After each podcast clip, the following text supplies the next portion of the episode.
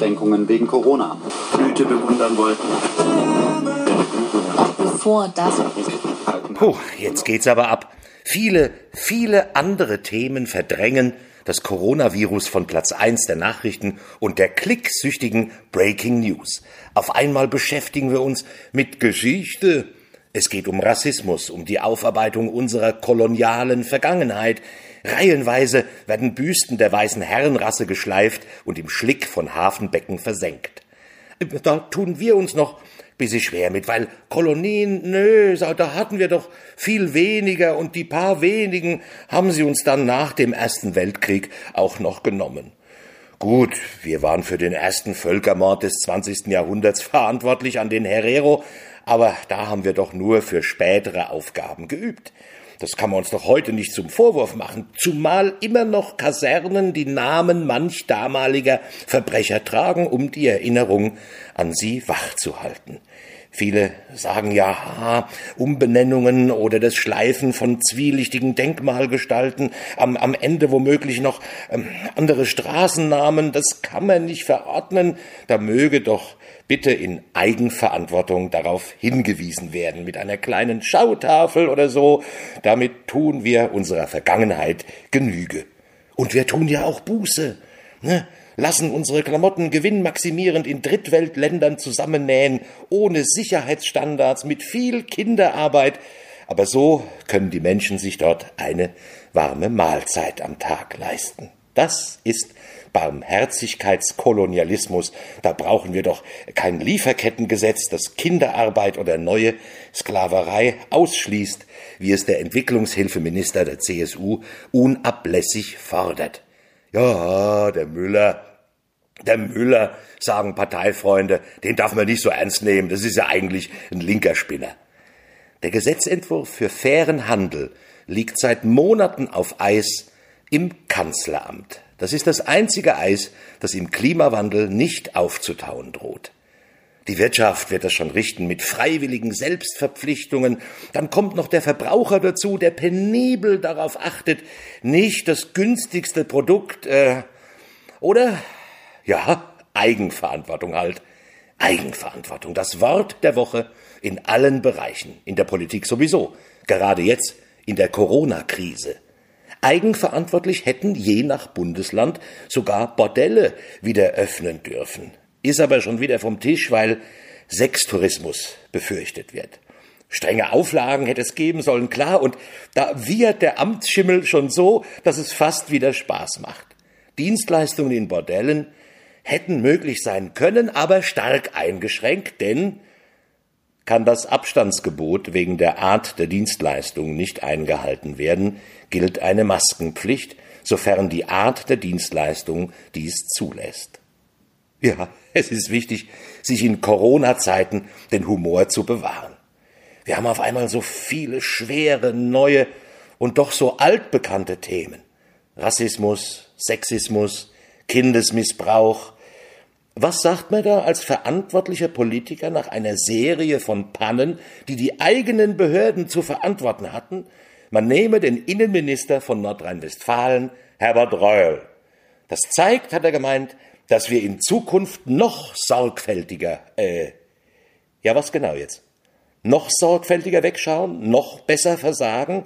Egal, ein paar markige Worte und schon wird man gefeiert knallhart Aufräumer Reul greift durch, jubelt die journalistisch-investigativ sinnfreie Gossenpostille Bild. Und dann kommt der Evergreen. Wir brauchen härtere Gesetze.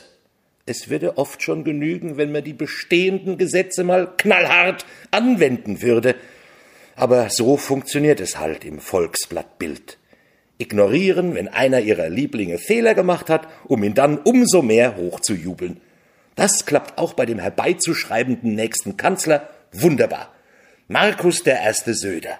Wöchentlich taucht in Bayern ein neuer Corona-Hotspot auf, aber dann kommt eine knallhart Ansage aus Bayern, alles gut.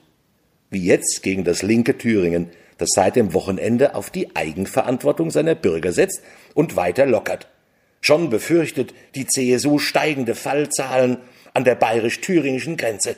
Linke Bazillen, die von Bodo Ramelow persönlich einem nordhessischen SED-Nachfolgeministerpräsidenten über den Thüringer Wald nach Bayern gepustet werden, um dem anderen Freistaat zu schaden. Unverantwortlich und ein gefährliches Menschenexperiment. Obwohl die Menschen in Thüringen im ÖPNV und beim Einkaufen weiter Masken tragen müssen, sich aber selbst verantwortlich treffen dürfen, auch zu mehreren, weil man auf die Eigenverantwortung der Menschen setzt und sie nicht länger petzenden Nachbarn aussetzen möchte, dem IM Corona zum Beispiel. Die reden sich ja immer fein raus. Ich bin kein Denunziant, ich diene der Volksgesundheit. Bayern. Immer schön mit dem Finger auf andere zeigen, abwarten, bis ein Gericht neue Lockerungen zwingend vorschreibt, es dann als eigene Maßnahme verkünden, um vom Boulevard schon wieder gefeiert zu werden. Komisch, die neuen Hotspots in Bayern sind ein Ankerzentrum in Regensburg, frei von möglichen Skifahrern, die es dorthin eingeschleppt hätten können. Ganz aktuell ist es eine Spargelstecherunterkunft in Eichach. Gut, Regensburg ist klar, ne? Flüchtlinge halten sich nicht an Regeln, sonst wären sie ja erst gar nicht da nach ihrem illegalen Grenzübertritt. Blöd nur, dass sie sich an die vorgeschriebenen Abstandsregeln meistens gar nicht halten können, weil es die Unterbringung auf engstem Raum gar nicht zulässt. Und die Spargelstecher? Jo, eh klar, Ausländer. Da muss was im Spargel gewesen sein. Vielleicht ist das Virus aus dem Kondensstreifen eines Ferienfliegers, dessen Klimaanlage es ja sofort auf den Airbusboden schleudert, wo es auf der Stelle verstirbt, auf ein Spargelfeld gefallen und hat dort im Spargel überlebt. Es wurde mit Sicherheit nicht durch einen eingeflogenen Erntehelfer verbreitet, denn ein geschlossener Raum in einem Airbus ist absolut virenfest, glauben die Airlines zu wissen. Und daran glauben die Verantwortlichen aus der Politik, weil es muss ja weitergehen. Besonders bei der Lufthansa, bei der der Staat mal eben mit neun Milliarden einsteigt, aber nicht so richtig. Er setzt auf die Eigenverantwortung des Managements, das schon angekündigt hat, 22.000 Leute entlassen zu wollen, dafür aber die Landeplätze und Zweigniederlassungen in Steueroasen weiter anfliegen darf. Eigenverantwortung. Darauf setzt seit letzter Woche auch das große Vorbild aus Österreich, Sebastian Kurz. Maskenpflicht soll entfallen, Lockerungen in der Gastronomie, Veranstaltungen werden wieder erlaubt und die Berghütten haben geöffnet. Österreich beschreitet also den Thüringer Weg. Bin mal gespannt, ob Markus Söder jetzt auch mit Vergeltungsmaßnahmen droht und die Gebirgsjäger an die Grenze schickt. Der gepriesene Corona-Hardliner. Ein anderer hochgejubelter Superstar ist im Moment etwas kleinlaut, Jens Spahn, gefeierter Anpackminister und Generalmajor des Gesundheitswesens. Von seinen bestellten Masken ist gerade mal ein Drittel eingetroffen, der Rest wird weiter in Eigenverantwortung am Küchentisch zusammengenäht. Aber seine sagenumwobene Corona-App, die kommt jetzt. Äh, ja, und sofort einsatzbereit soll sie auch sein. Obwohl die Telekom daran beteiligt ist. Hm. Vermutlich wirst du beim Runterladen erstmal in eine Warteschleife geschickt, darfst dir stundenlang Mozarts kleine Nachtmusik um die Ohren hauen lassen und bis die App installiert und einsatzfähig ist, ist das Virus verschwunden. Eigenverantwortung hat in dieser Woche auch die konservative Nachwuchshoffnung der CDU bewiesen, Philipp Amthor. Der künftige Superstar, der den Dreiklang der Partei so wunderbar verinnerlicht, konservativ, konsequent, käuflich, hat auf offiziellem Bundestagspapier, das war der Skandal, nicht der Inhalt, hat er den Bundeswirtschaftsminister gebeten, ein amerikanisches Start-up doch bitte zu unterstützen. Vom US-Unternehmen Augustus Intelligence wurde der smarte Lobbyistenlümmel daraufhin mit einem Direktorenposten und 3000 Vorzugsaktien belohnt. Gut, bei Augustus Intelligence tummeln sich noch andere Unionshochkaräter, der Lügenbaron Karl Theodor zu Guttenberg und das AfD-Maskottchen der Werteunion Hans-Georg Maaßen. Aber Amthor hat bereut. Zerknirscht gab er zu, das war ein Fehler. Für so viel Transparenz möchte er dann aber bitte mit dem CDU-Vorsitz in Mecklenburg-Vorpommern belohnt und im nächsten Jahr dort zum jüngsten Ministerpräsidenten aller Zeiten gewählt werden. Zu befürchten steht, dass er das schafft. Seine Partei unterstützt ihn, sie weiß, das ist einer von uns. Nicht umsonst sperrt sich besonders eine Partei ein längst überfälliges Lobbyregister einzuführen, Die Union setzt hier voll auf die Eigenverantwortung ihrer Abgeordneten. Schließlich kommen auf einen CDU-Abgeordneten drei Lobbyisten mit Hausausweisen, die im Bundestag ein- und ausmarschieren, um den Abgeordneten beständig einzuflüstern, wie unabhängige, bürgerorientierte Politik geht. Äh, äh, oder habe ich da jetzt irgendwas falsch verstanden? Nein, Amtor muss gefördert werden. Verkörpert er doch die traditionelle Moderne, ist beliebt bei der Generation Beige wie auch bei der jungen Intelligenz. Er weiß, was sich gehört in einer Zeit des digitalen Wandels. Die Frau gehört an den Nerd. Werden wir solche Themen etwa wieder verstärkt beleuchten müssen, wenn die Pandemie vorbei ist? Nein. Denn dann kommt sofort eine neue, ja, der Permafrostboden in Sibirien taut auf. Wenn das so weitergeht, könnten Bakterien freigesetzt werden und Krankheiten zurückbringen, die längst ausgerottet schienen. Milzbrand, Pocken, die Pest. All das schlummert im auftauenden ewigen Eis. Bald schlägt die Stunde der Bakteriologen im nächsten Wettstreit der Eitelkeiten. Aber wir haben endlich wieder einen Verantwortlichen, auf den es sich einzudreschen lohnt. Der Russe!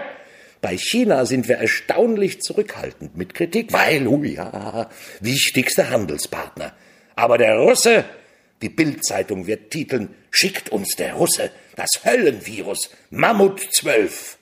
Außerdem hat Putin den Klimawandel und die Erderwärmung ohnehin nur in einem Labor gezüchtet, damit der schmelzende Permafrost nicht nur Bakterien aus auftauenden Tierkadavern freisetzt, sondern vor allem wichtige Rohstoffe, mit denen der Fürst der Finsternis die Welt, vor allem uns, Europa, in die Abhängigkeit der Bolschewiken zwingt.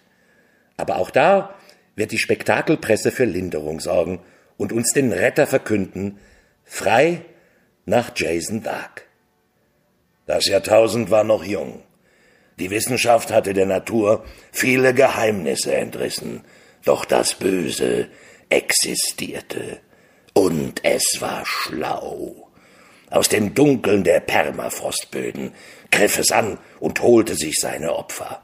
Geister, Dämonen, die Ausgeburten der Hölle, sie alle warteten auf den Tag, an dem der russische Satan die Herrschaft auf Erden übernehmen und die Menschheit in Unheil und Chaos stürzen würde. Doch einer war ausersehen, gegen die Mächte der Finsternis zu kämpfen. Dämonen nannten ihn den Sohn des Lichts. Seine Freunde nannten ihn den Geisterjäger. Sein Name war Mark Söder. Na dann, am Ende wird doch alles gut. Und, wie heißt es doch so schön in einer altbekannten Weise, und wenn es nicht gut wird, dann ist es noch nicht das Ende.